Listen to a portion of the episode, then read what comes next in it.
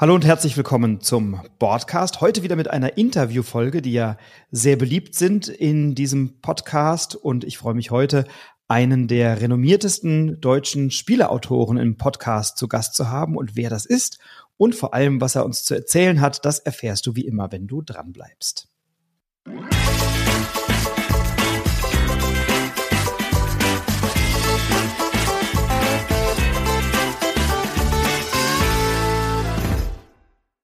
Ja, heute ist ein Mann zu Gast, der schon viele, viele Spiele veröffentlicht hat und eher im, vielfach zumindest im Kenner- und Expertenbereich unterwegs ist und der auch in diesem Jahr wieder mit Spielen für Furore sorgt. Und es ist kein geringerer als Stefan Feld. Hallo Stefan, schön, dass du da bist.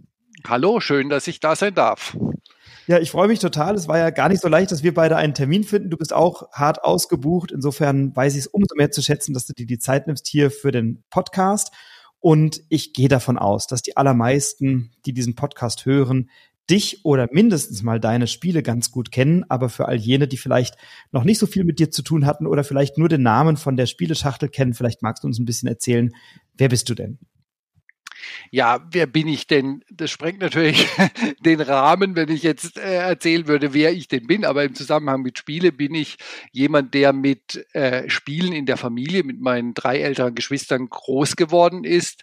Ähm, wir haben wirklich viel zu Hause gespielt und dann eben auch schon die German Board Games äh, hier und nicht nur die Klassiker wie Mensch ärgere dich nicht und Monopoly, sondern äh, sowas wie Heimlich und Co. oder Hase und Igel oder oder oder und das ging dann ganz schnell so, dass ich äh, tatsächlich so ein bisschen nerdig auch wurde, was das Spielen als Spieler anging und ich da reinwuchs. Und ähm, dann kam so eine Phase, Pubertät, äh, auslaufende Pubertät, wo man sich dann mit dem klassischen Brettspiel nicht mehr so äh, befasst hat, aber dann ähm, habe ich im Pen and Paper Roleplaying mich wiedergefunden, auch mit ein paar Kumpels.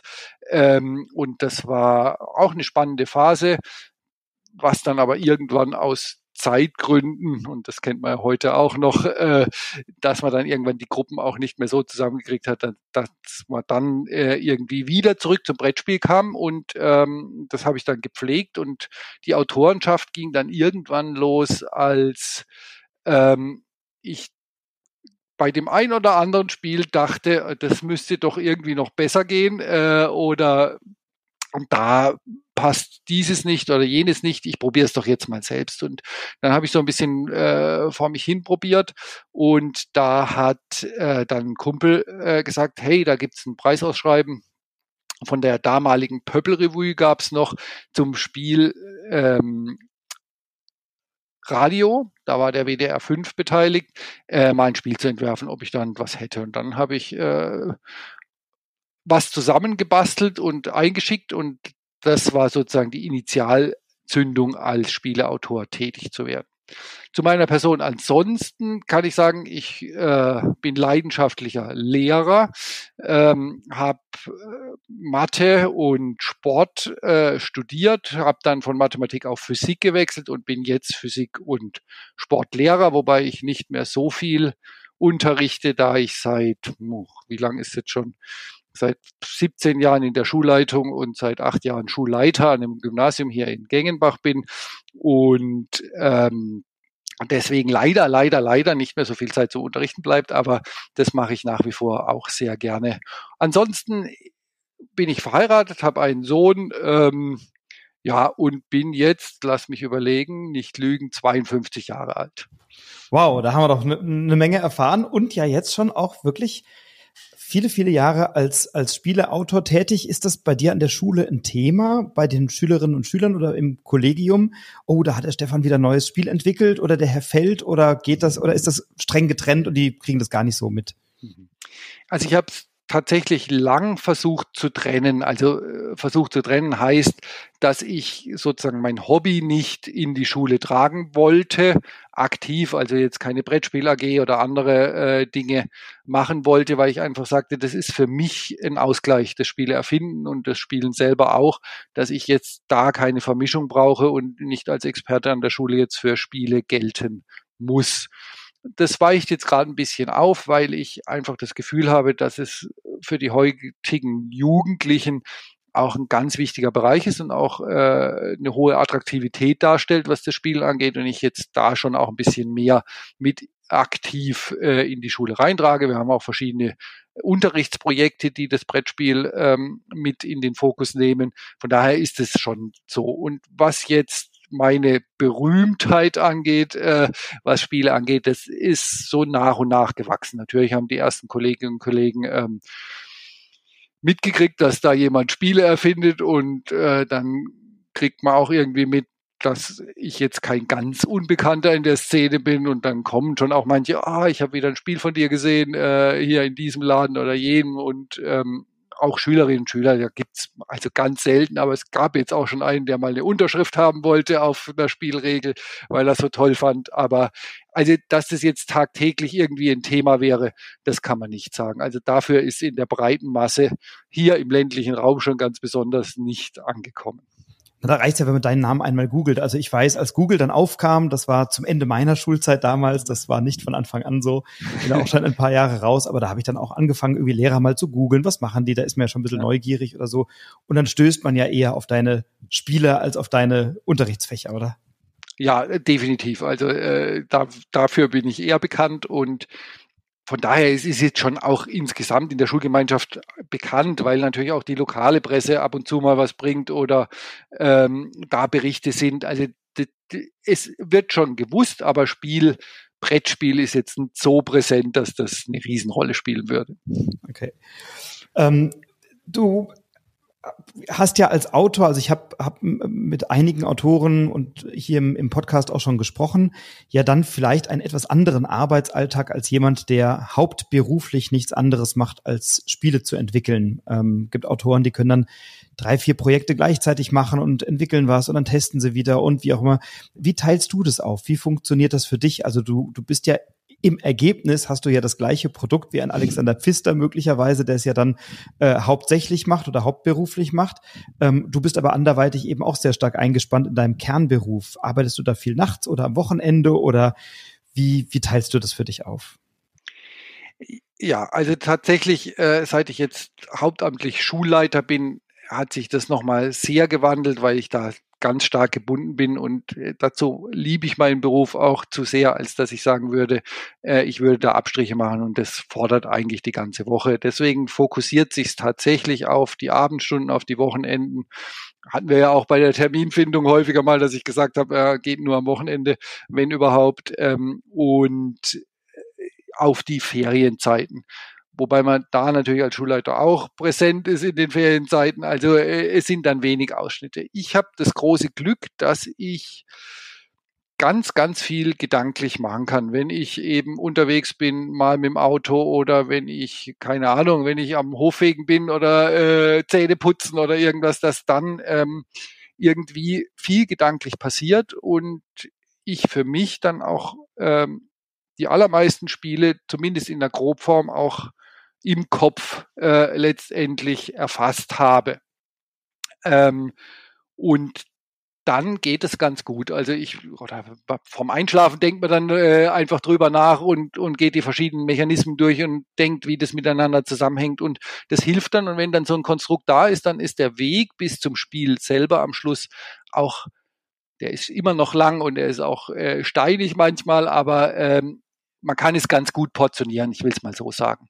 Ähm, und der nächste Schritt ist dann einfach der, dass ich sage, okay, jetzt habe ich so die Idee, jetzt gehe ich an den Rechner und erstelle den Prototypen äh, grafisch und bastel ihn und dann äh, ist sozusagen der nächste Schritt, dann spiele ich zweihändig mit mir selber äh, und da kriegt man dann schon ein Gefühl, ob da vielleicht auch so ein bisschen Spannung und Emotion und äh, Spaß drinstecken kann. Und dann ist der nächste Schritt, dass ich mit meiner Frau äh, viel spiele. Und das ist natürlich auch ein Riesenvorteil, den ich habe. Ich habe sozusagen meine Testerin immer vor Ort, die mit Leidenschaft auch da mitspielt, auch mit Leidenschaft kritisiert äh, und ähm, dass das die Spiele natürlich voranbringt und dass ich da einfach äh, das Umfeld hier habe, dass, dass mit den Spielen auch viel gearbeitet werden kann. Und dann leiste ich es mir noch einmal pro Woche in unseren Spieleclub zu gehen, die Offenburger Spielefreunde, das ist hier 20 Kilometer weg, ähm, Und äh, da gibt's jetzt natürlich über die Jahre auch viele, die sagen, hey, gibt's mal wieder was zum Testen oder wenn ich komme mit Testen, äh, dass die dann mitspielen und die jetzt auch oder dass wir jetzt auch so weit sind, dass ich ehrliche Rückmeldungen kriege und das hilft sehr gut. Also, also dir nicht nur sagen, was du hören willst. Ja, also ich meine, das, wenn man in so eine fremde Gruppe reinkommt und gerade wenn man auch einen gewissen Namen hat, dann äh, trauen sich manche Leute auch nicht zu sagen, hey, was für ein Mist, das kannst gleich wieder wegschmeißen, sondern äh, dann wird gelobt und irgendwie ähm, das bringt einem aber nicht weiter im Spiel. Ist das bei euch nicht so nicht geschimpft ist genug gelobt? Ist das nicht bei euch ein? Ja, doch, das ist, das ist ja so, also das ist auch so ein bisschen äh, typisch deutsch auch, oder? Ähm, dieses, wenn man keine Kritik übt, dann ist schon gut. Ähm, bisschen ist es vielleicht so, aber ähm, es hilft tatsächlich mir sehr viel, selber mitzuspielen, also die Emotionen selber zu äh, äh mitzukriegen und dies, dieses nachträgliche Sinieren über äh, bestimmte Mechanismen das hilft gar nicht so sehr, sondern eher die Menschen beobachten, wie sie ein Spiel äh, spielen, wo sie Hürden haben, wo sie Spaß haben, wo Zwänge entstehen, wo Entscheidungen gefällt werden. Das sind die Dinge, die mich interessieren und das bringt dann weiter. Wenn dann hinterher jemand einen Fragebogen ankreuzt oder sowas, das halte ich für nicht wichtig. Ja, man sieht ja, wo schaltet jemand ab oder wo ist jemand gespannt auch am Zugucken, wenn die anderen gerade dran sind oder so, ne? Genau, solche Dinge. Wenn du, wenn du ein Spiel entwickelst, hast, hast du da eine Zielgruppe im Kopf? Es gibt ja Autoren, die sagen von sich, ich mache das nur für mich selbst und weil es mir Spaß macht und wenn es dann einen Verlag nimmt, freue ich mich. Mhm. Ähm, jetzt hast du ja eine gewisse Bekanntheit und vielleicht auch in Anführungszeichen einen ich will nicht sagen ein Druck, aber vielleicht eine Erwartungshaltung, dass Leute sagen, wenn vom Stefan Feld was kommt, dann muss das auch gut sein. Und da erwarten wir schon, dass da jedes Jahr oder spätestens alle zwei Jahre was kommt. Da bist du jetzt mit der, mit der City Collection auch schon jetzt ein bisschen in die, in die Vorankündigung und Verpflichtung gegangen. Aber ist das so eine Erwartungshaltung, die dir, die dich motiviert beim Arbeiten, dass du sagst, jetzt muss auch was Gutes kommen?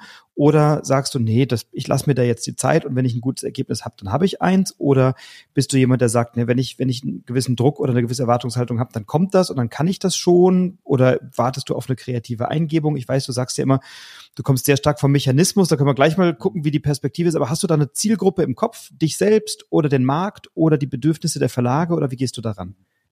Also ich gehöre tatsächlich auch zu der Gruppe zu sagen, äh, das Spiel muss mir am Schluss Spaß machen oder ich muss, ich muss Spaß damit haben, weil es ist mein Hobby und wenn es mir keinen Spaß macht, dann ähm, macht es für mich ja auch keinen Sinn. Und da ich eben nicht diesen ökonomischen Hintergrund haben muss, kann ich mir das auch leisten und dann geht es schon in die Richtung. Natürlich entsteht jetzt aber eine Erwartungshaltung und ein Druck.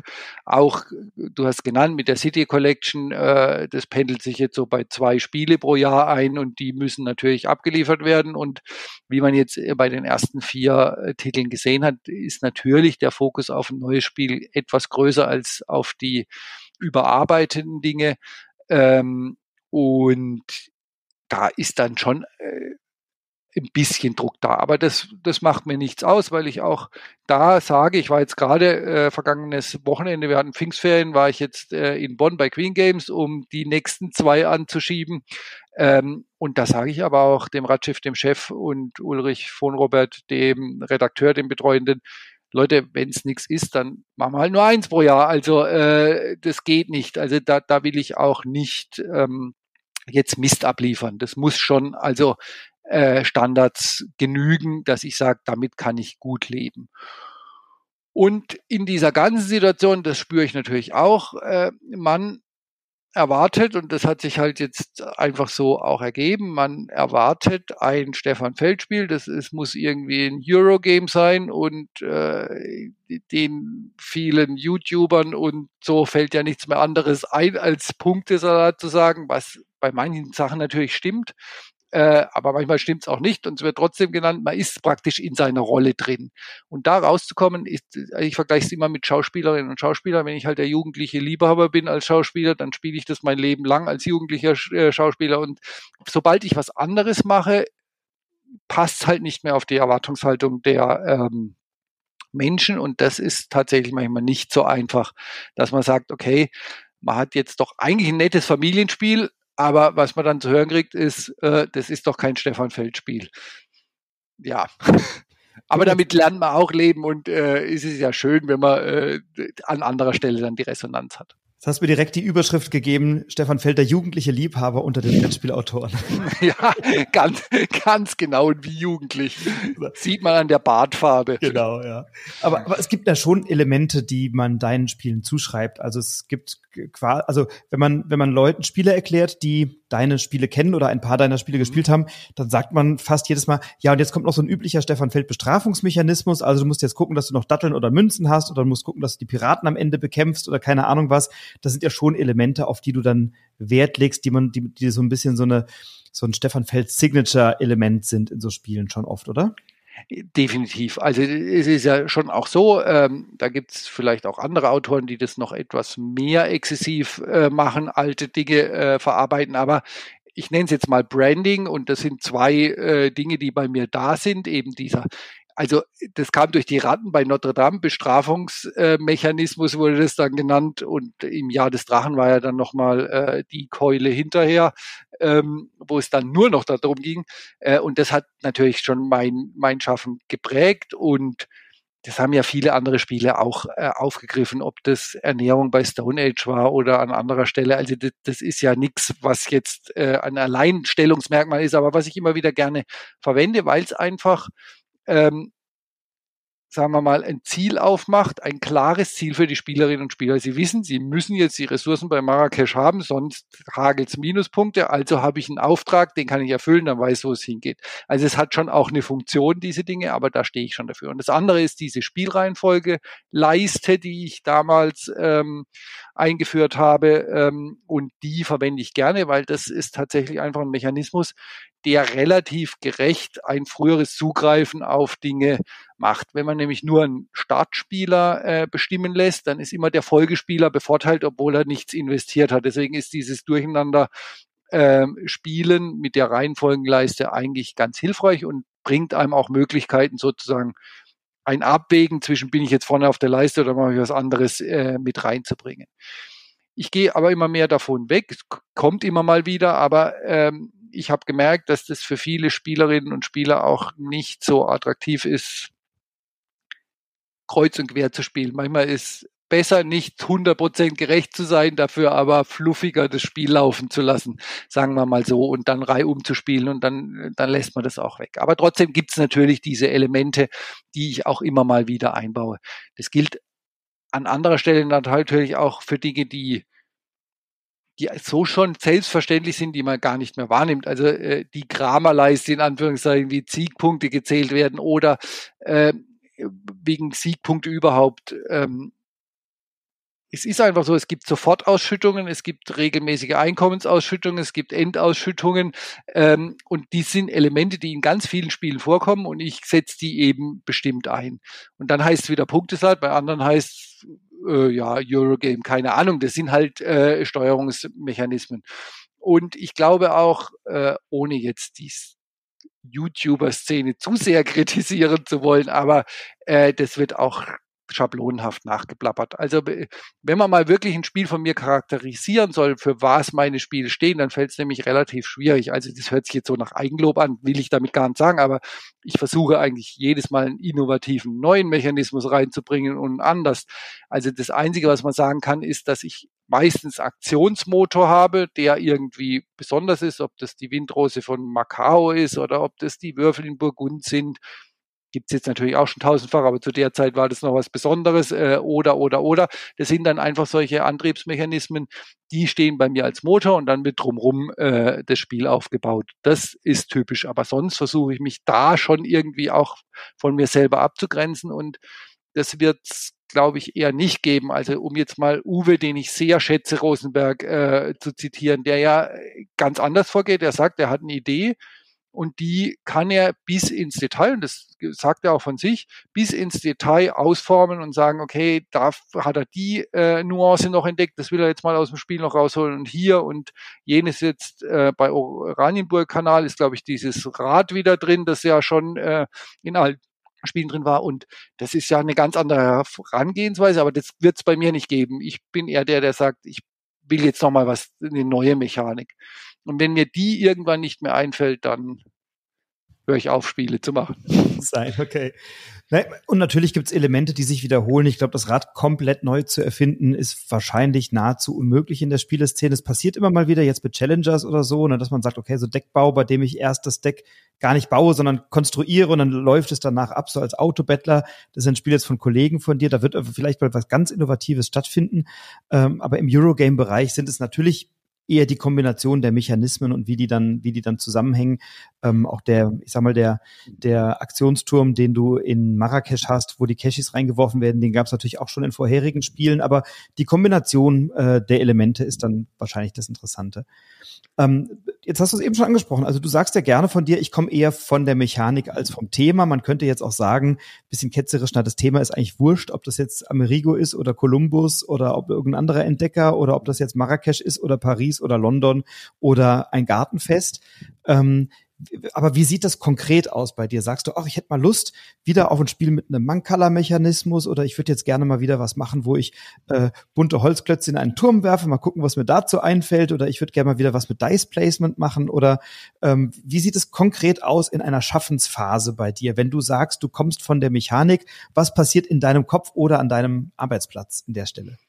Ja, tatsächlich ist es so, ich komme von der Mechanik und dieser Motor des Spiels, das ist sozusagen immer die Initialgeschichte meines Spiels. Ähm, da wird es jetzt demnächst was auch wieder mit Würfel geben. Da denke ich über diesen Mechanismus nach und versuche für mich zu erfassen, was dieser Mechanismus hergibt, in welcher Form ich damit Aktionen beeinflussen kann. Und hinterher baue ich dann die Aktionen drumherum und diese Aktionen drumherum, die sind natürlich schon vom Thema abhängig. So war es bei Marrakesch. Also bei Marrakesch war klar, ähm, wir brauchen eine Stadt. Die Vorgabe kam äh, von Ulrich, der sagte, okay, da gehen wir jetzt äh, eben nach Marrakesch. Und dann äh, habe ich den Motor für die Aktionen sozusagen Würfelturm. Ich, es war klar, Amerigo hatte ja den Würfelturm schon auf eine andere Art äh, verwendet und ich wollte den wieder verwenden, auch auf diese Art, wie er eben in Marrakesch verwendet wird. Und dann gehe ich aber in die Recherche äh, und, und überlege, was, was gab es denn für Elemente in in Marrakesch. Natürlich die Moschee, natürlich den Palast, dann die Medina irgendwie, ähm, Tore, es gab einen Garten, es gab verschiedene Dinge und dann war klar, okay, darum kann man was bauen und was dann funktional in diesen einzelnen Bereichen passiert, sollte natürlich auch eine innere Logik haben, sage ich mal. Also, dass ich halt in der Dattelplantage Datteln kriege, das ist ja thematisch in Anführungszeichen.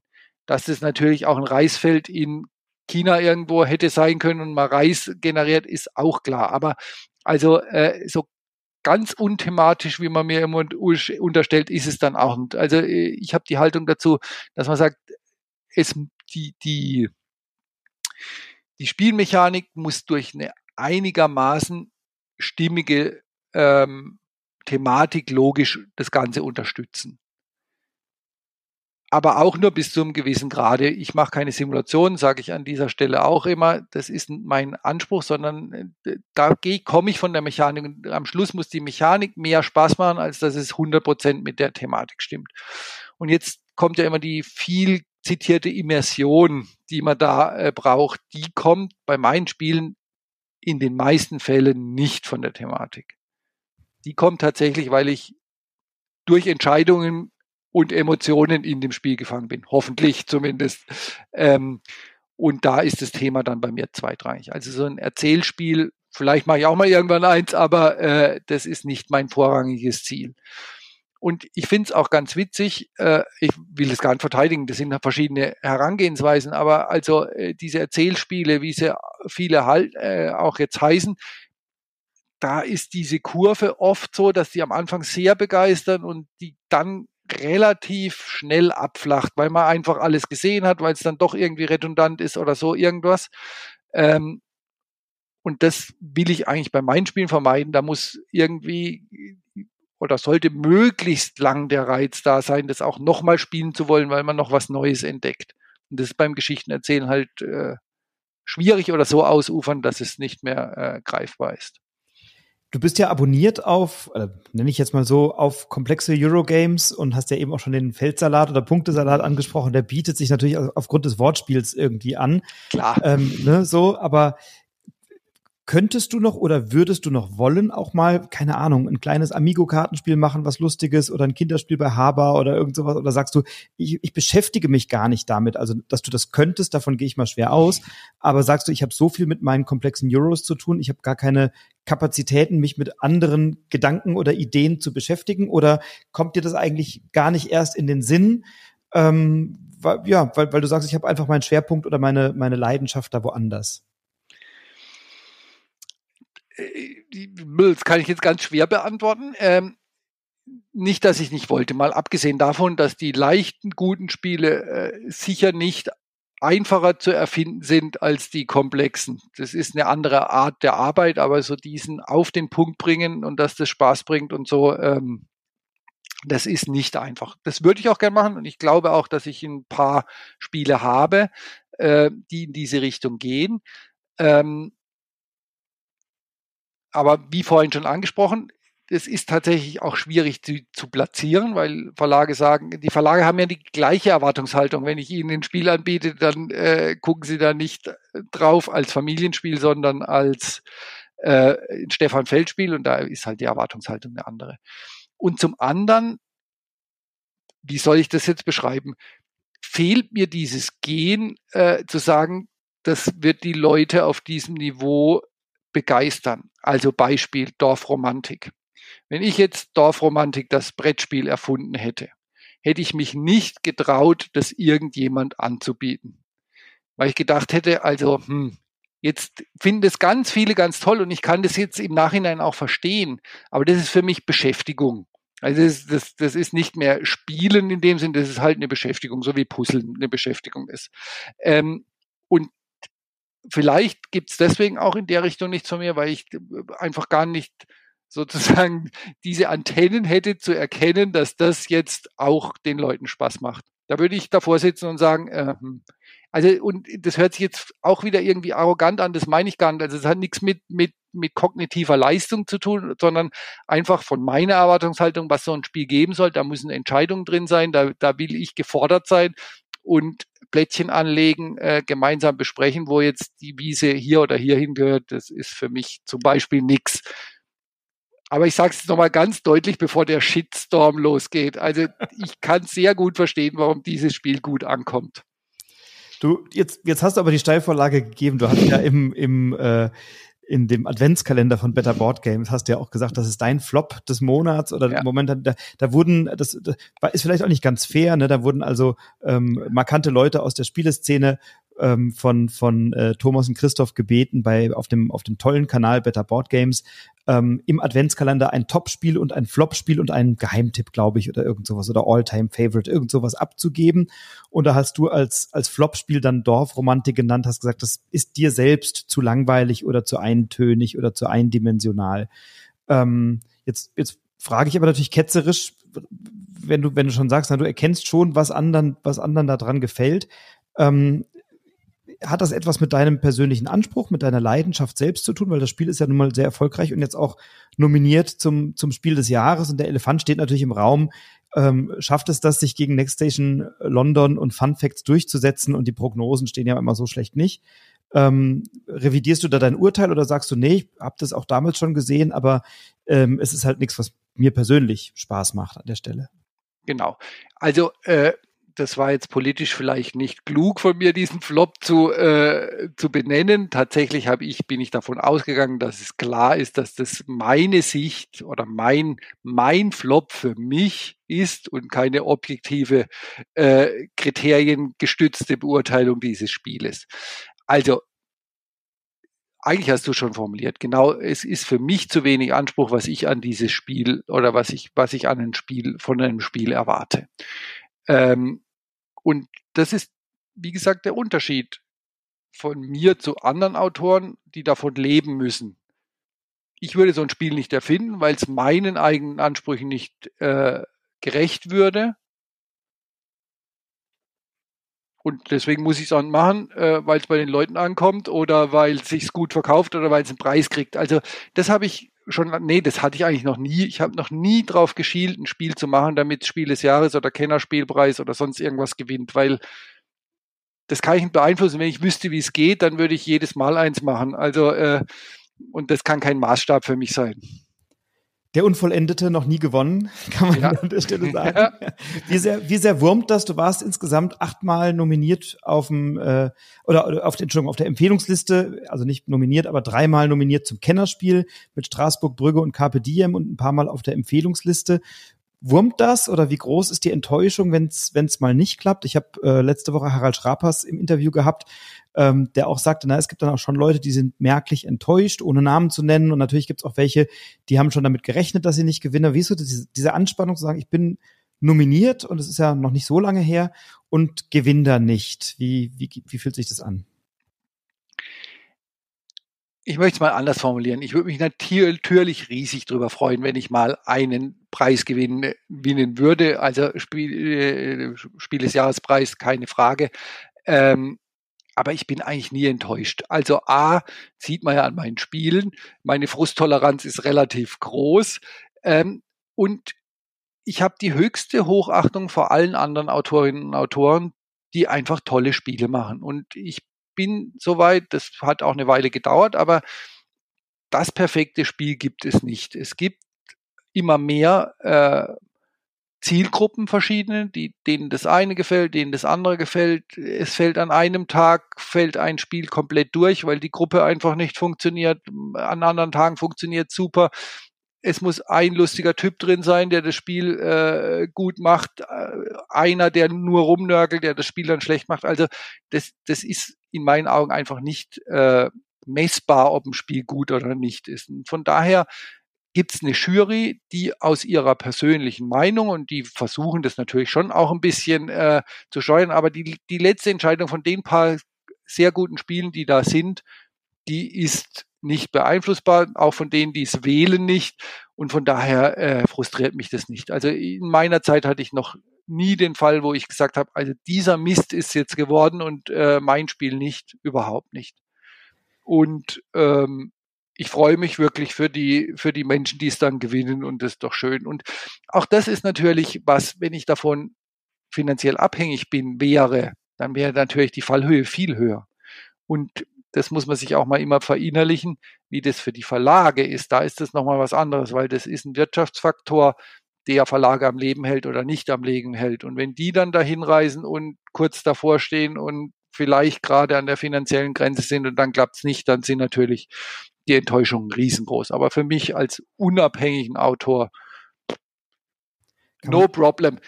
Liebe Jury, Spiel des Jahres, ich freue mich aber trotzdem, wenn ich mal gewinnen würde.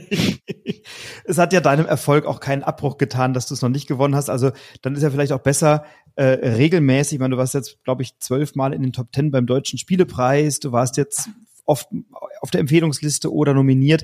Also da ist ja schon eine hohe Konstanz an qualitativ hochwertigen Spielen zu sehen. Dann ist es ja vielleicht das sogar langfristig besser als einmal ein One-Hit-Wonder zu sein, dass man ein Spiel des Jahres erfindet und sonst nichts mehr. Das aber äh, wollen wir jetzt beide nicht bewerten.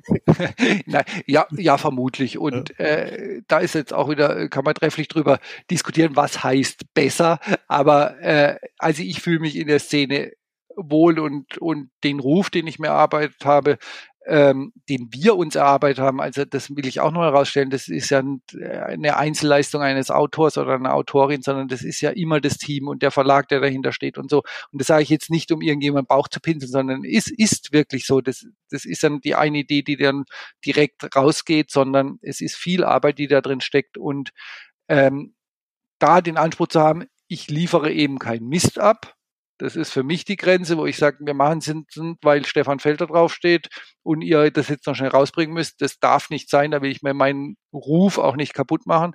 Und dann lieber Kontinuität und sagen, okay, die Leute äh, mögen es und manche hassen es auch, aber das, das ist so. Also das ist gut und, und was eben schön für mich ist, ist, dass dieses globale immer mehr wichtig wird. Also in Amerika äh, gibt es echt verrückte Fans und so. In Essen ist dann auch manchmal so und das ist wie eine andere Welt und das, das macht richtig Spaß und da ist dann so ein Preis auch nicht das Entscheidende. Jetzt ähm, bist du ja bei vielen oder mit einigen Verlagen assoziiert. Ne? Mit Alea hast du viel gemacht, jetzt mit Queen Games natürlich das große Projekt, die City Collection, mit Huch hast du das ein oder andere. Ähm, wonach entscheidest du, welchem Verlag du etwas anbietest oder kommen die Verlage auf dich zu? Wie, wie entscheidest du das?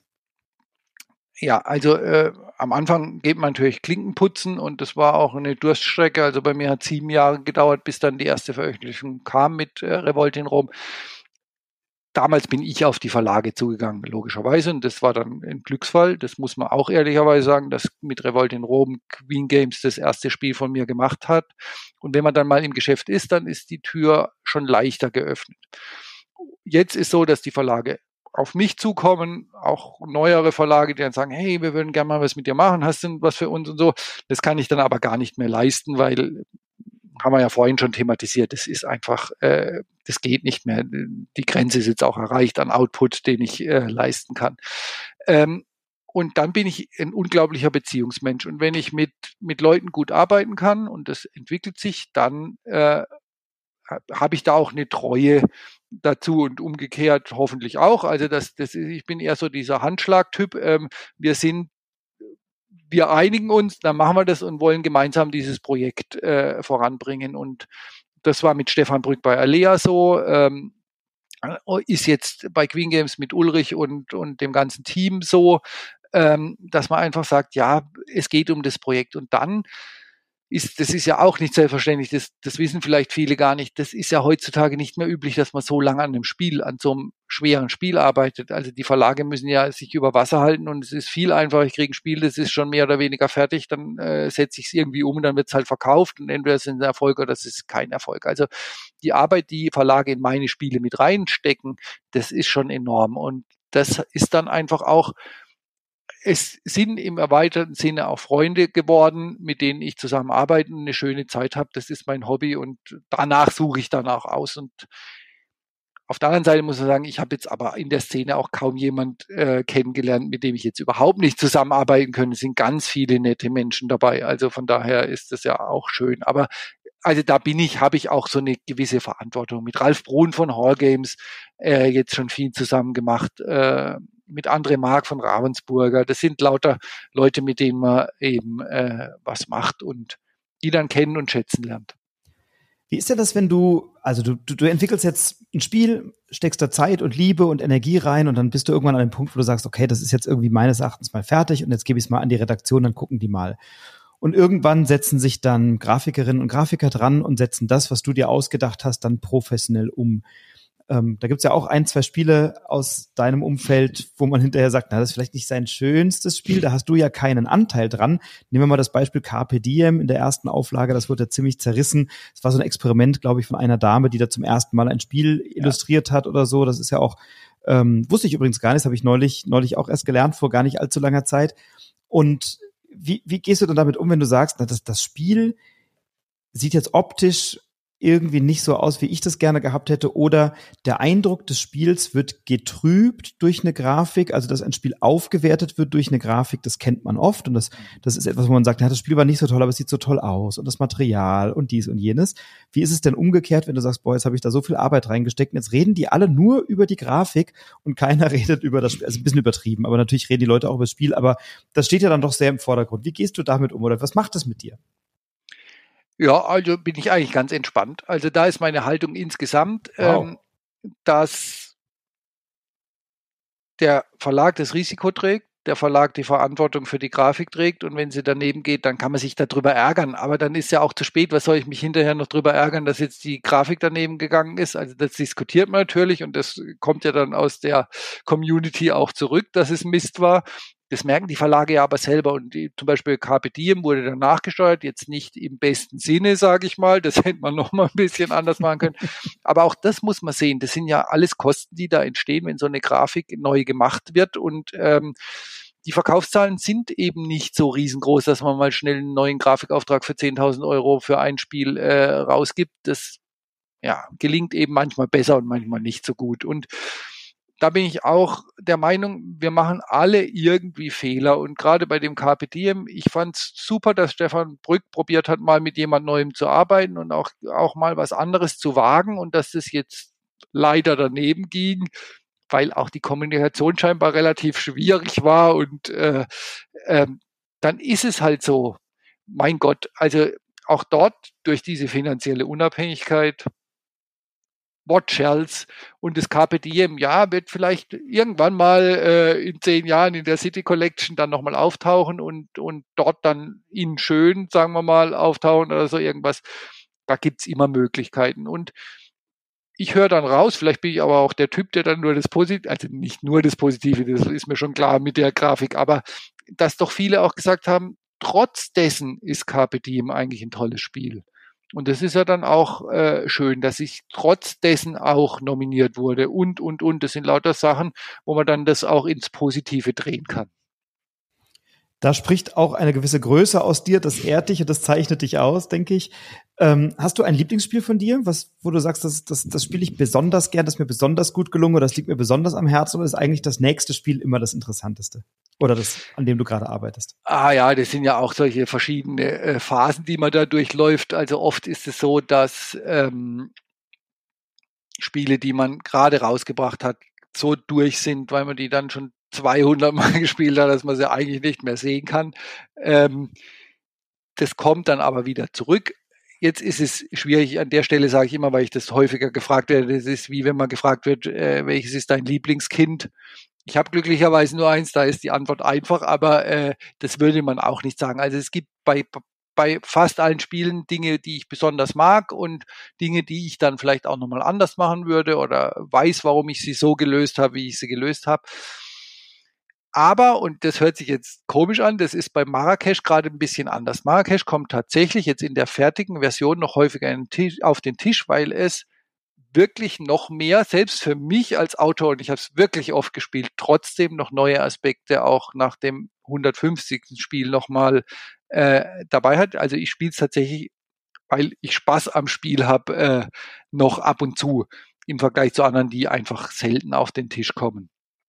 Und ähm, das ist für mich auch, auch mal eine neue Erfahrung. Und je kürzer die Spiele zurücklegen, desto mehr macht man sich auch Gedanken, also kürzer die in den letzten Jahren, macht man sich auch Gedanken, macht sich eigentlich die ganze Arbeit überhaupt noch, lohnt die sich überhaupt noch, wenn ich dieses Neuheiten durchwursten sehe in der Community und alle ein, zweimal gespielt, da brauche ich ja keinen Langspielreiz für 50 Spiele eigentlich mehr äh, reinpacken in so ein Spiel.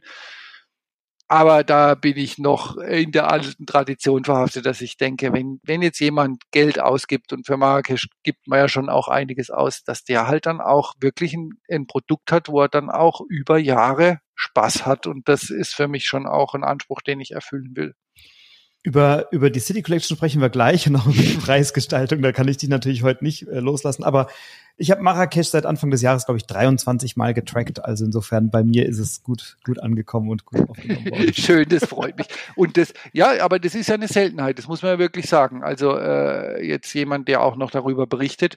Ich, keine Ahnung, wie viele Spiele du 23 Mal sonst noch spielen kannst. Also ich habe ähm, also oft ist es so, wenn ich ein Spiel rezensiert habe, dann liegt es auch erstmal wieder rum und dann gibt es ein paar Spiele, die auch wieder ausziehen. Ich habe schon den Anspruch, Spiele häufiger gespielt zu haben als jetzt zweimal. Also ich sag mal unter fünf, sechs Mal, da brauchst du eigentlich nicht ernsthaft eine Rezension machen. Ne? Mhm. Ähm, natürlich gibt es auch Spiele, wo man über einen Ersteindruck schon hinreichend viel zu berichten hat, um zu begründen, warum man das jetzt nicht nochmal spielen möchte. Aber ja, das ist durchaus ein Spiel Marrakesch. Also erstens, es hat viel Geld gekostet, keine Frage. Und zum anderen macht es einfach Spaß und, und in unterschiedlichen Runden und äh, insofern da gerne Kompliment, habe ich auch gut rezensiert im, im, im Podcast an der Stelle.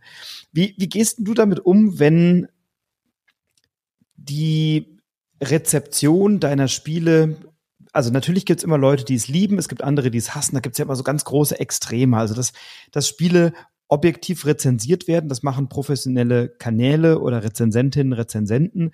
Ähm, aber es gibt ja auch Leute, die bilden sich sehr schnell ein Urteil und es gibt auch Leute, die dann sagen, ah nee, Stefan Feld, von dem spiele ich gar nichts, das ist immer alles gleich und immer diese Eurogames und immer dieses Bestrafen und keine Ahnung was und tausche Stefan Feld aus gegen Uwe Rosenberg, Rainer Knizia oder Alexander Pfister, ist völlig wurscht, weil man irgendein Label auf der Stirn hat und sagt, Mensch, so sind die doch alle von dem, was soll ich jetzt damit? Ähm, stört dich das, juckt dich das, ist dir das egal oder trifft dich das manchmal oder trifft es dich auch, wenn sich jemand intensiv mit deinem Spiel beschäftigt und dann vielleicht begründet in einer Rezension, warum dieser oder jener Aspekt vielleicht nicht so gut gelungen ist. Denkst du manchmal, oh, da hat er recht, habe ich nicht gesehen? Oder sagst du, jeder soll seine Meinung haben, ist mir wurscht, ich hab's fertig? Sie ist jetzt eine mehrstufige Frage, ja. Also äh, es macht mir ähm, äh, also dass es mir egal wäre, kann man, kann man sagen. Also mich interessiert schon natürlich, wie meine Spiele ankommen, das ist auch keine Frage. Ich gucke auch regelmäßig mal äh, in die verschiedenen Kanäle rein oder lese auch die Rezensionen natürlich.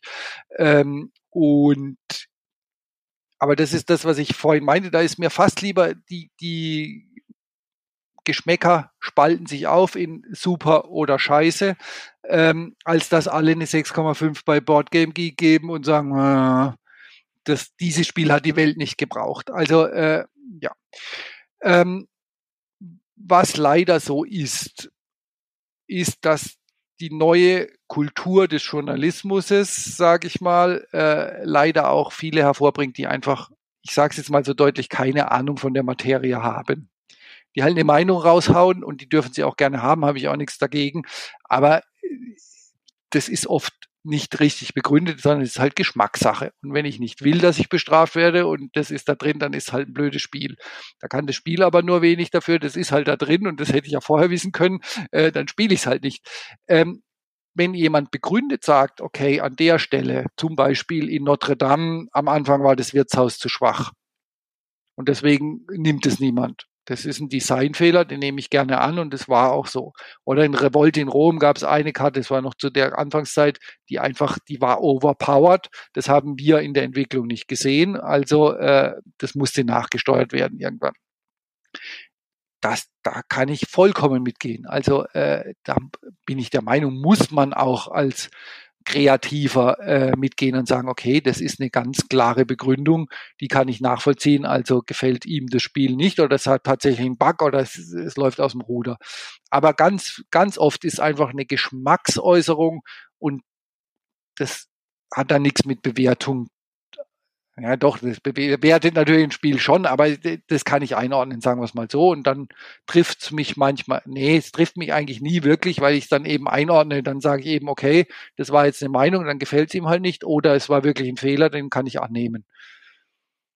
Du hast ja vorhin auch über das Thema ähm, Auflagen gesprochen und natürlich solche Rezensionen befeuern eine Auflage oder sorgen dafür, dass ein Spiel häufiger gekauft wird oder seltener gekauft wird. Ähm, jetzt hast du ja schon mehrfach betont, dass du nicht finanziell davon abhängig bist. Ähm, und du hast mal in einem YouTube-Video, in einem, in einem Vortrag ähm, äh, erzählt, was man als Autor denn eigentlich so verdient. Und das finde ich einen interessanten Aspekt. Ähm, und weil du ihn in einem YouTube-Video schon mal wiederholt hast, würde ich dich bitten, dazu was zu sagen, weil ich glaube, dass vielen Hörerinnen und Hörern gar nicht bewusst ist, dass ihr nicht alle in einer Villa mit Pool und Butler sitzt, weil ihr äh, ein paar tausend Mal ein Spiel verkauft habt, sondern dass das äh, Autoren und Autorinnen-Honorar gar nicht so üppig ist vom endgültigen Verkaufspreis, der bei euch ankommt. Ja. Wie in vielen anderen Branchen äh, ist es so, dass die Autorenschaft eben nach gewissen Maßstäben äh, bezahlt werden. Und ich kann es ja jetzt mal sagen, äh, oder habe ich ja damals auch gesagt, also äh, so, so normal für die Einsteiger vier Prozent ähm, und dann wächst es so nach und nach fünf Prozent, sechs Prozent vom Händlerpreis. Das heißt, ähm, es ist häufig so, wobei die Kalkulationen von Verlag zu Verlag auch verschieden sind, aber im Prinzip hat Produktionskosten in Anführungszeichen, wobei man Acht geben muss, dass Produktionskosten eben nicht nur heißt das Material, sondern da steckt der Grafiker da drin, da steckt drin, was das Werkzeug kostet, um irgendeine Miniatur zu gießen oder einen Stanzbogen zu stanzen oder was vieles eben dazu kostet, dann die Personalkosten müssen ja mit eingerechnet werden. Und wenn du nachher noch die Queen Games äh, Geschichten ansprichst, also der hat ein, ein, Queen Games ist ein Kleinverlag mit sechs Leuten, die müssen ernährt werden. Also äh, und wenn ich halt nur so und so viele rauskriege, muss halt auch irgendwie ein Gewinn rauskommen. Gut. Und von diesem Produktionspreis, wo vieles eingerechnet ist, dann sagt man, so ein, so ein Spiel kostet, was weiß ich, in der Produktion 10, 12 Euro. Dann wird es an den Handel für 20 verkauft. 20, 25, also das ist jetzt nur grob, bitte nicht äh, festnageln, das machen verschiedene andere auch. Und der Handel verdoppelt dann nochmal die Marge. Also im Prinzip äh, kostet das Spiel dann 40, 50 Euro, heute noch ein bisschen mehr. Ähm, so, und von diesem Händlerpreis, also wenn ein Spiel 50 Euro kostet, dann hat es den Händler 20 gekostet, davon kriege ich 5 Prozent. Und dann kann man sich ja leicht ausrechnen, das ist beim großen, größeren Spiel, größeren Spiel in Anführungszeichen, weil die Preise extrem nach oben gegangen sind, dann ist es ein Euro pro Spiel. So ein komplexeres Spiel wie Bonfire zum Beispiel, das hat sich 10.000 Mal, vielleicht 15.000 Mal weltweit äh, verkauft über ein paar Jahre. Und dann kann man sehen, wie viel ich kriege und dann muss ich noch die Steuern abzielen. Also es ist ein sich gut finanzierendes Hobby und für manche Menschen wäre das viel Geld. Äh, ich will jetzt nicht sagen, dass es für mich nicht viel Geld ist, aber es ist, ist ein schönes Miteinkommen, aber der goldene Pool ähm, ist noch nicht drin, mal abgesehen davon, dass ich auch keinen wollte. Na, und, und wenn du sagst, ähm, über ein paar Jahre, also Bonfire ist, glaube ich, drei Jahre alt oder so, ne? Und ja. wenn das 10.000, 15.000 Euro über drei Jahre sind, ist jetzt auch irgendwie überschaubar. ja, und, und dann gibt es natürlich andere Spiele. In Burgen von Burgund hat sich jetzt vielleicht 250.000 Mal über die Jahre verkauft. Äh, da kommt natürlich schon auch Geld zusammen. Und ähm, die Frage kommt vielleicht auch noch, ob ich davon leben könnte. Ja, wenn ich es drauf anlegen würde, könnte ich davon leben. Ähm, will ich aber nicht lässt ja auch eine kreative Freiheit, wenn du eben auch mal ein Projekt absagen kannst oder nicht zusagen musst, weil du sagst, nee, Leute, ich habe gerade nicht die zündende Idee. Ne? Ja, auf jeden Fall. Aber ja, jetzt haben wir es ja schon ein paar Mal so umschlichen. Äh, du hast es eben gesagt, die Spiele werden teurer und es gibt ja immer so ein bisschen die Tendenz schneller, größer, weiter und die Ausstattungen müssen noch exklusiver und noch toller und noch größer sein. Ähm, bei Queen Games, die City Collection, ähm, da gibt's Reimplementationen von Spielen von dir, die vielleicht schon vergriffen sind, zum Teil wie Macau beispielsweise oder andere. Ähm, es gibt jetzt diese Burgen von Burgund Kickstarter Deluxe Edition, wo es dann die, die Burgen in einer bemalten 3D-Fassung gibt oder was weiß ich nicht was. Sind diese Ideen dann durch dich mit angetrieben? Kommen da Verlage auf dich zu und sagen, wir würden das ganz gerne machen? Sagt Queen Games, wir hätten gerne sowas wie eine City Collection. Wollen wir nicht mal ein paar alte, ich sage es mal ein bisschen despektierlich und meine es nicht so, ein paar alte Ideen von dir recyceln und nochmal ein bisschen aufwärmen? Mensch, Macau ist vergriffen, war doch ein tolles Spiel. Sollen wir das nochmal machen? Oder sagst du, auch irgendwie hätte ich Lust, ein paar alte Ideen nochmal zu verfolgen? Würde gerne das eine oder andere nochmal feintunen, hab ein paar Ideen für ein neues Setting, würde es gerne ein bisschen angleichen ähm, wollen wir da nicht was machen? Wie, wie kommt sowas zustande? Und schneller, größer, weiter muss das sein? Ja, also äh, bei Queen Games war so, dass ähm, Rajiv Gupta, der Chef von Queen Games, auf mich zukam mit der Idee zu sagen, wir machen eine eigene Reihe für dich. Mit der Idee, äh, eben erfolgreiche Spiele, die nicht mehr zu haben sind, auch nochmal neu aufzulegen. Ähm, und das muss man sich einfach auch mal vorstellen. Das ist ja jetzt äh, aus meiner Sicht eine unglaubliche Chance gewesen. Also es war eben nicht so zu sagen, ich gehe jetzt dahin und sage, ich will aber noch mal die alten Schinken äh, rausholen, sondern die kamen auf mich zu und sagen, ich mache eine eigene Reihe für dich als Autor. Und das ist ja schon auch ein Ehrenschlag. Also das ist ja schön. Und ähm, dann war aber ganz schnell klar, wir machen eben nicht nur wieder eine Neuauflage, sondern dann will ich Punkte, die mir bei den Spielen eventuell im Nachhinein nicht so gefallen haben, da will ich nochmal ran. Und in der Erarbeitung dieser Sachen, ehemals Brügge, äh, jetzt Hamburg, ehemals Macau, jetzt Amsterdam, da steckt unglaublich viel Arbeit drin, um da noch bessere Spiele draus zu machen, als sie schon waren. Das sieht man vielleicht nicht so oder das spürt man nicht. Ich lese jetzt ganz oft, ja, das alte kenne ich gar nicht, ich spiele jetzt nur das Neue, gefällt mir ganz gut.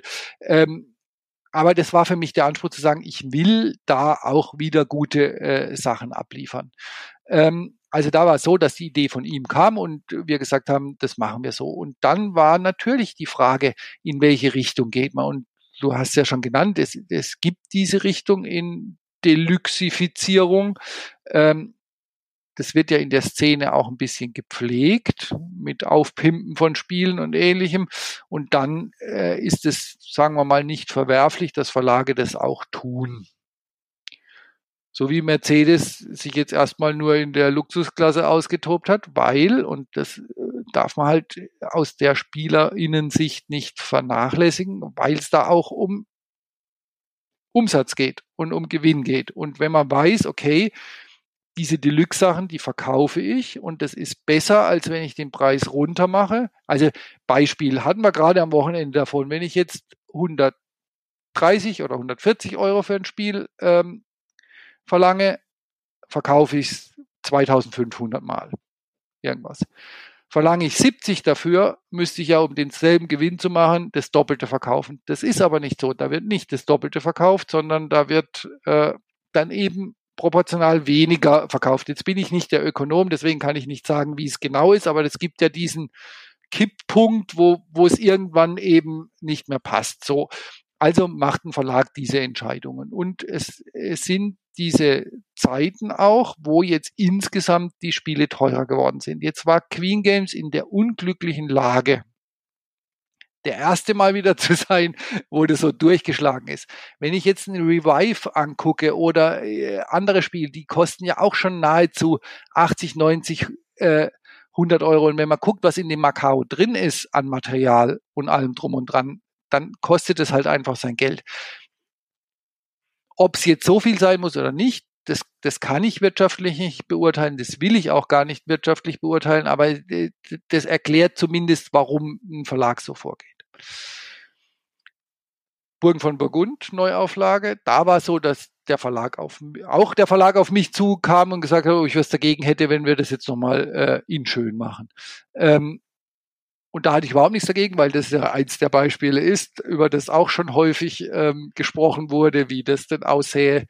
Erst das Pastel, Pastellfarbene, dann das Überbunte, das daraus gebracht wurde. Äh, und das war für mich dann auch schön, das ist auch heutzutage immer noch super schön, ein tolles Produkt in der Hand zu haben. Und wie das aber gewachsen ist, da bin ich auch mit großen äh, glasigen Augen vor, vor dem Bildschirm gesessen und habe gesehen, was kommt jetzt hier noch dazu, was, was haben sie jetzt schon wieder sich ausgedacht und so.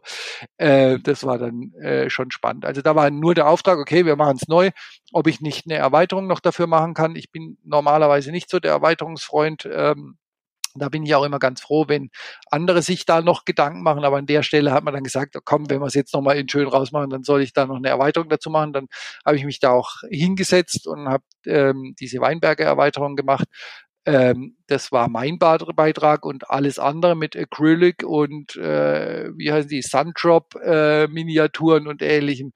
Das kam dann so nach und nach und dafür steht ja äh, Awaken Realms auch irgendwie die Spiele so auszustatten und wie das Ergebnis zeigt, ist die Nachfrage ja offensichtlich da. Du, Angebot und Nachfrage wie immer. Ne? Also ich ja. schätze das sehr, dass du so transparent bist. Wann wird es ausgeliefert? Weißt du schon? Das ist eine Frage, die soll ich dich fragen von meinem lieben Freund Stefan. Schöne Grüße. Wann wird ausgeliefert? Äh, ja, das, das impliziert ja immer, dass ich das wüsste. Hätte ja sein können. Ja, nein, also äh, ich habe jetzt gerade irgendwie so ein äh, Unboxing-Video von irgendjemandem gesehen. Ähm, also scheinbar ist, also sie sind jetzt wohl dabei, es langsam auszuliefern. Aber auch das ist ja eine unendliche Geschichte mit diesen Auslieferungen und mit den Transportkosten, die da überall entstehen und so. Das, das, das sieht man als Spieler gar nicht. Man sieht bloß, oh, so ein Spiel wird jetzt plötzlich 30 Euro teurer als vorher. Da stimmt doch irgendwas und die wollen sich doch alle nur bereichern, aber so ist es nicht. Na, ich hatte ein Gespräch mit Würmgold relativ zu Beginn des Podcasts mal, als äh, um Pagan ging es um das Zwei-Personen-Spiel. Die sagten auch, der Containerpreis hat sich zeitweise versiebzehnfacht während der Corona-Zeit. Ne? Oder wenn dann irgendwelche Schiffe quer im Hafen stehen oder so, dann hast du natürlich irgendwie ganz andere Themen als Verlag.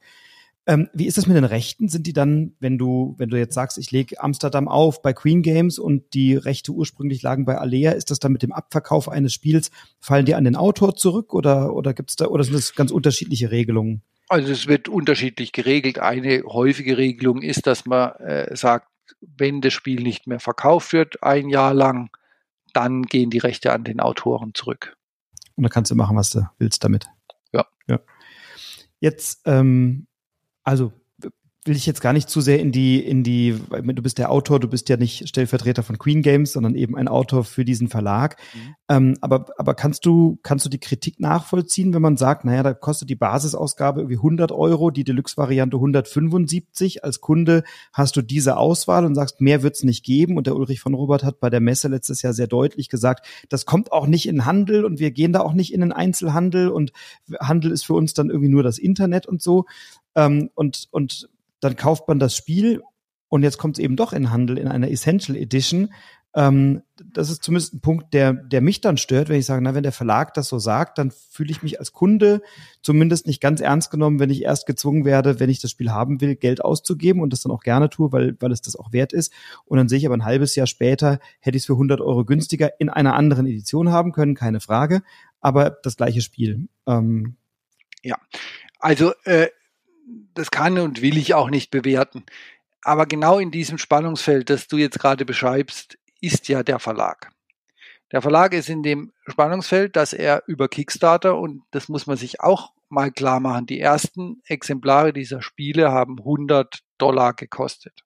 Dieser Preis, der da jetzt aufgerufen wird, das ist ein ganz anderer als der, dieses Spiel ursprünglich äh, gekostet hat, also vollkommen angemessen in meinen Augen für das damalige. Ähm, in dem Zwiespalt, dass er die Kickstarter-Leute hat, die zuerst gebackt haben, die das gekauft haben, als Ganzes auch schon sozusagen zwei Spiele blind gekauft haben, die natürlich jetzt mit so einer Vorgehensweise äh, unglücklich sind. Auf der anderen Seite dann die Leute, die ständig nörgeln, dass das alles viel zu teuer ist, dass sie dieses Spiel aber gerne spielen würden, äh, aber sich das auf gar keinen Fall kaufen würden, wenn das so viel kostet. So, jetzt kann der Verlag sagen, okay, dann lasst doch einfach bleiben. Oder er reagiert drauf und sagt, okay, wir machen eine Version, die nach ihren Kalkulation dann nur noch 70 Euro kostet, nur noch in Anführungszeichen, da ist auch unglaublich viel drin, und es einer breiteren Masse zur Verfügung stellt. Und ich möchte mal behaupten, ich, ich bin eigentlich ein Fan von dieser Essential, weil es für mich als Autor bedeutet, dass die Verbreitung noch ein bisschen größer wird. Also wie gesagt, die, die Marge ist, wie gesagt, äh, natürlich eine kleinere, aber das ist für mich wichtig. Aber es kriegt Verbreitung und mehr Leute dürfen dieses Spiel spielen. Das ist schön für mich. Aber ähm, wer es auf dem Tisch liegen hat, beides, der sagt mir hinterher immer, hm, ich nehme doch lieber die Klassik oder ich nehme doch lieber die Deluxe. Also das, das ist, das hat ja auch was, oder der, der Erfolg oder das schöne Spiel, ich weiß nicht, ob du das bestätigen willst, aber das hat ja auch was mit der Haptik und der Optik zu tun und, und dann hast du eben dieses riesige Double-Layer-Board und, und so weiter. So war diese Deluxe-Version auch von Anfang an angelegt. Ich, ich weiß noch, wie wir darüber diskutiert haben am Anfang, ob die Karten nicht zu groß werden bei Amsterdam oder bei, äh, Hamburg. Dann hat Ulrich gesagt, nein, wir machen keine kleinen Karten und der Tisch wird ausgefüllt sein. Das, das ist Kennzeichen dieser, ähm, dieser Reihe und wer das nicht will, der braucht es ja auch nicht kaufen. Also wird ja niemand gezwungen, es zu kaufen. Also das war Konzept. Ähm, und natürlich kann man sagen, hey, mein Tisch ist nicht so groß oder irgendwas, aber dann, dann kauft man es halt nicht oder spielt es halt nicht. Und das muss, glaube ich, stattfinden das Umdenken auch bei Spielen, dass man sagt, okay, ein Porsche Cayenne fährt auch nicht jeder oder irgendwas. Ob das jetzt wirklich so deluxig ist, wie, wie es sein soll, ist auch nochmal dahingestellt. Hat auch verschiedene Faktoren. Aber was ich damit sagen will, ist e-, eben dieses, eigentlich kann man auch gezielt sagen, ich mache ein Produkt, das so und so ist und wenn es euch gefällt, kauft es und wenn es euch nicht gefällt, dann verkauft es nicht. Naja, und du kannst ja das vergleichen. Ne? Also es, es gibt Bücher, die kann ich als Reklamheftchen für drei Euro kaufen und es gibt aber genau das gleiche Buch in irgendeiner schicken Ausgabe im Leineinband und festgebunden ja. oder so. Oder wenn ich essen gehe, kann ich irgendwie, keine Ahnung, im Extrablatt ein paar convenient aufgewärmte Chicken McNuggets essen oder ich gehe halt in ein vernünftiges Restaurant und dann zahle ich da halt ein bisschen mehr oder so. Ja. Ähm, ja, ähm, was ich vielleicht einfach noch sagen will, weil sich das jetzt so anhörte und, und ich, ich will es dezidiert nicht, ich bin nicht Anwalt, du hast auch gesagt von Queen Games. Ich will nur äh, einfach ein Verständnis dafür bilden, dass verschiedene Verlage verschiedene ökonomische Modelle haben. Und dass irgendwie, finde ich, kein Verlag abgewertet werden darf, dadurch, dass sie das Modell so fahren. Wenn es nicht funktioniert, dann wird es durch den Kunden abgestraft, indem nämlich das Produkt nicht gekauft wird.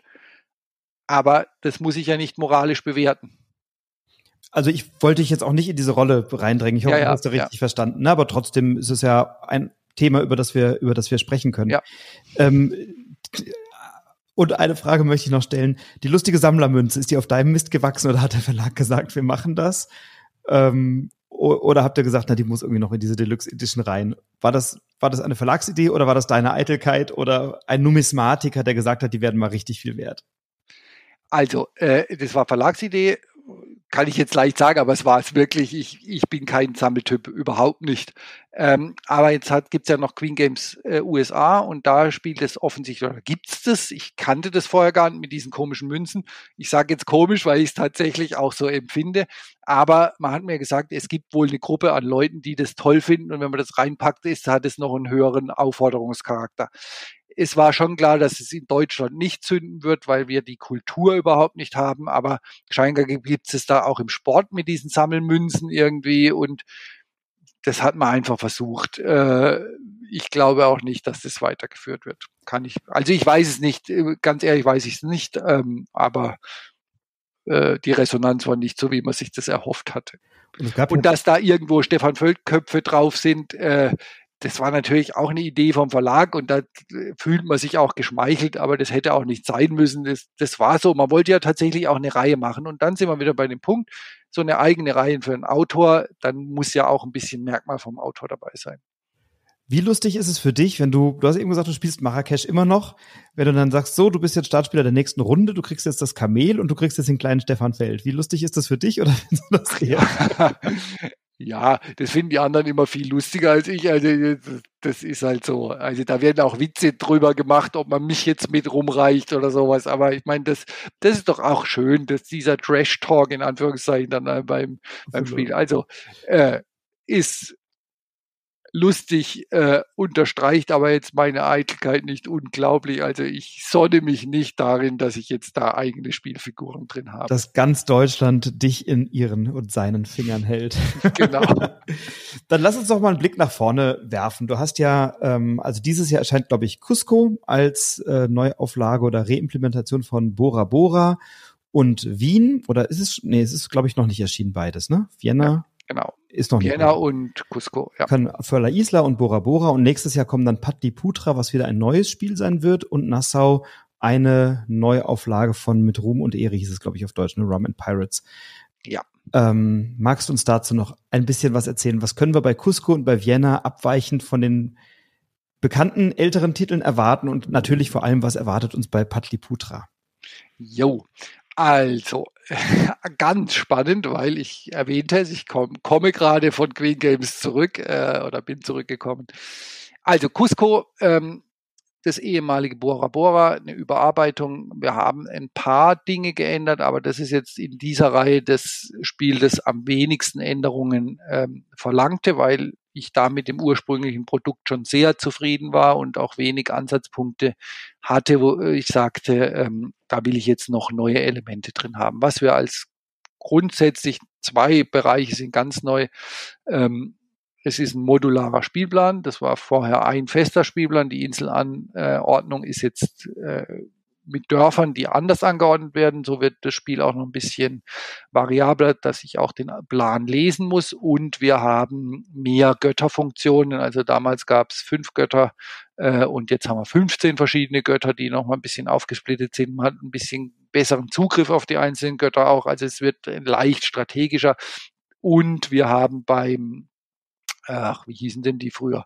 Naja, also äh, da gibt's noch mal eine Veränderung, die, die in der Punkteskalierung ein bisschen anders ist und das Spiel auch noch ein bisschen anders macht. Ähm, und ganz prinzipiell, und das ist eben schön, ist halt grafisch neu überarbeitet worden. Und dieses Tableau, das man jetzt hat, ist so eine Maske, wo dann so Federn äh, drumherum aufgebaut werden. Das ist wieder einfach so ein Gefühl, wo man äh, denkt, oh, wie schön, und das will ich noch hier, da will ich es allein wegen Aufbauen irgendwie noch äh, zu Ende kriegen. Also da freue ich mich auch drauf und das ist, glaube ich, auch wirklich äh, gut gelungen. Und das ist ja auch ein hoher Wert, dass eine Redaktion so solche Ideen dann auch in, de, in dem Material umsetzt. Ähm, und also das finde ich sehr eine, eine sehr solide Sache, dass das kommt. Das Vienna, das war für mich, da sind wir jetzt wieder beim Punkt Frust, da hatte ich große Erwartungshaltungen und dann kam das in der mittleren Alea-Schachtel mit äh, sehr kleiner Schrift und allem drum und dran äh, rein äh, und das ist so unterm Radar durchgeflogen, muss ich sagen das war mir klar, dass das jetzt die Überexperten nicht äh, als ersten Fokus nehmen, aber ich habe gedacht, so die Kennerspielgemeinde äh, würde das besser aufnehmen. Ähm, das war nicht der Fall. Die Kritik war dann relativ schnell, relativ groß, dass man es nicht lesen kann und dass zu viel Symbole und so weiter und so fort. Gut, und deswegen war es mir ein Herzensanliegen, da nochmal dran zu arbeiten. Und das haben wir auch. Diese Grundversion gibt es, aber jetzt auch mit großen lesbaren Karten. Und äh, der Lukas, der Grafiker, der hat total schöne Arbeit geleistet. Das war dann auch so eine Idee von Ulrich von Robert, dem Redakteur, zu sagen, wir nehmen mal ein ganz anderes Thema, eben Wien in der Nachkriegszeit, so dritter Mann. Äh, und wir sind eben nicht mehr bei Tieren, die irgendwie fotografiert werden, sondern bei Agenten, die andere Informationen sammeln und so. Und das Wien lebt da richtig auf und, und super äh, eben umrahmt von dieser Grafik von Lukas und ähm, da freue ich mich richtig drauf. Und da haben wir dann auch noch eine Version entwickelt, die äh, Brain Burning wirklich auch für Experten dann ist. Da kann schon so ein bisschen zum Overload kommen, sage ich mal. Da muss man sich schon reinfinden. Ähm, aber da freue ich mich auch sehr drauf, weil, weil mir einfach das La Isla oder die Mechanik so am Herz lag. Dieses bisschen Programmieren und Abwägen, wie nehme ich jetzt welche Karte, Multifunktionalität von Karten. Also äh, da bin ich mal gespannt, wie das ankommt. Die neuen Sachen, äh, ja, du sprachst von Nassau. Ähm, Rum und Ehre. Rum und Ehre hat ja eine, auch eine eigene Vorgeschichte. Das war ja äh, damals in der Spielbox, das war mein erstes Alea-Spiel, ähm, in der Spielbox zerrissen damals, weil die Diskrepanz zwischen strategischem Anspruch und Regelmasse zu Glücksfaktor offensichtlich äh, keinen Anklang gefunden hat. Wobei heutzutage finden das äh, viele ganz nett. Da hat sich die Spielgemeinde auch deutlich weiterentwickelt weil sie mit mehr Regeln einfach zurechtkommt und trotzdem Spaß haben kann. Ähm, da haben wir aber, und das ist eigentlich auch ein ganz neues Spiel, also ganz bewusst einfach diesen Inselmechanismus rausgenommen und alles andere ist neu. Also eigentlich ist eine Neuerscheinung, aber das damals gelobte von den Expertenspielern, das haben wir drin gelassen und um diesen Motor dann ein anderes Spiel gebaut und ähm, das ist im Piraten äh, natürlich geblieben und weil wir es vorhin von Thema hatten, da kann man schon auch so ein bisschen thematisch Piraten nach wie vor auch erleben. Also sind schon auch noch so ein paar Glücks- und Kampffaktoren drin, aber deutlich weniger glücksbetont als das äh, damalige Rom und Ehre, sondern es ist es ist ein Expertenspiel, äh, das man auch strategisch, taktisch strategisch spielen kann. Sehr gut. Und Patliputra, ähm, ich hoffe, ich verrate nicht zu viel, wird wohl erst noch ein bisschen geschoben und wir werden ein andere, eine andere Neuheit ähm, präsentieren. Da darf ich jetzt aber noch nicht so ganz viel drüber sagen, weil das jetzt noch in der Programmatik ist. Also ähm, ja, will ich jetzt auch nicht zu tief reingehen. Ähm, also Patrick Putra wird es geben. Das wird auch eine ganz spannende Geschichte äh, werden, aber jetzt gibt es da nochmal eine Umstrukturierung und da wird jetzt noch was Neues zwischengeschoben. Auch ein, ein neues Spiel oder dann eine Reimplementation? Nein, das wird auch ein neues Spiel werden und äh, das dann mehr im Kennerniveau angesiedelt ist. Ähm, und das äh, wird, ja, ich, ich würde wäre ja komisch, wenn ich sage, es ist nicht gut, aber also äh, freue ich mich auch schon drauf. Das äh, hat eine gewisse Leichtigkeit und trotzdem aber ist ganz pfiffig. Also von daher, ähm, da freue ich mich drauf, aber da, das überlasse ich dem Verlag, das dann offiziell anzukündigen. Sehr gut. Ist es denn angedacht, also ist es quasi ein Selbstläufer, dass viele deiner oder alle deiner vergriffenen Spiele oder nicht mehr im Handel erhältlichen Spiele neu aufgelegt werden? Also gibt es da irgendwo eine ein, eine Maximalzahl, wo du sagst, naja, die, die, die Reihe ist angelegt auf X Titel oder ähm, habt ihr, wisst ihr jetzt schon, was in den nächsten vier, fünf Jahren passiert oder sagt ihr, wir sind da noch ein bisschen in der Brainstorming-Phase und, und, und arbeiten eigentlich so auf zwei, drei Jahre in Sicht, so wie sich's halt verkauft? Also ja, da ist, ist nichts ähm, festgelegt von Verlagsseite. Zumindest weiß ich davon nichts. Ähm, genauso wie du sagst, also da, da muss man ja auch abwarten, was das für ein wirtschaftlicher Erfolg ist, äh, letztendlich diese ganze Reihe, ob sich das auch weiterhin trägt, ob die Arbeit, die man investiert, sich dann auch rentiert. Das, das, das ist halt ein Wirtschaftsunternehmen und da muss man abwarten. Und was wir jetzt sehen, das New York City, das tut mir so ein bisschen in der Seele weh, weil das wirklich ein schönes Spiel, also für mich, ich mag Auktionsspiele und ich mag Area Control und so und das, das Neue, die Neuauflage ist echt schön und wir haben vieles gemacht, aber das war mit Rialto schon nicht der Riesenrenner leider im Verkauf und jetzt auch mit den Änderungen. Es greift nicht. Deswegen ist eine Grenze insofern schon erreicht, dass ich nicht jedes Spiel, das ich jemals rausgebracht habe, jetzt in die City Collection da reinpacke. Also, ähm, weil man sieht, es, es gibt einfach Genres, die nicht so in die Breite greifen, wie, wie wir uns es wünschen würden. Wird es Amerigo geben oder ist das noch in den Sternen? Oder darfst du es nicht sagen? Äh, wir denken drüber nach. Chefdiplomat ist er auch noch, guck mal. Ja, was soll ich jetzt sagen? Also ich, ich darf ja prinzipiell drüber reden und es ist ja auch eine Werbung für die, für die Reihe, wenn ich drüber rede, aber wir haben jetzt nicht in allen Einzelheiten drüber äh, uns festgelegt, wie, wie was äh, kommuniziert werden darf oder was nicht. Deswegen möchte ich es hauptsächlich natürlich dem Verlag überlassen, äh, gerade was zukünftige Sachen angeht, Alles gut. Äh, drüber zu sprechen. Wird außerhalb der, der City Collection gerade an, arbeitest du da gerade an Themen für andere Verlage oder auch für Queen Games oder bist du jetzt wirklich fokussiert erstmal auf die City Collection und sagst, das konsumiert so viel meiner Zeit, ein, zwei Titel im Jahr da zu positionieren, dass ich für anderes wenig Zeit habe? Also nee, ich habe schon auch noch Kontakte mit anderen Verlagen, äh, vielleicht nicht mehr in der Dimension, wie es früher war, dass ich dann doch mal drei oder vier Spiele gleichzeitig noch woanders hatte. Aber ähm, da gibt's schon noch eins und das ist, glaube ich, jetzt auch kein Geheimnis. Ich habe ein großes Projekt mit Deep Print Games, das, das sind wir jetzt auch äh, sozusagen fokussieren uns langsam immer mehr, wann es denn jetzt das Licht der Welt äh, erblickt, weiß ich auch noch nicht, aber das ähm, ist gerade sehr zentral und auch äh, weiterhin mit Ravensburger, das sind Dinge auch schon im Laufen gewesen, bevor es die City Collection gab. Äh, da bin ich auch weiterhin im, im Austausch und schau mal, was noch so rauskommt.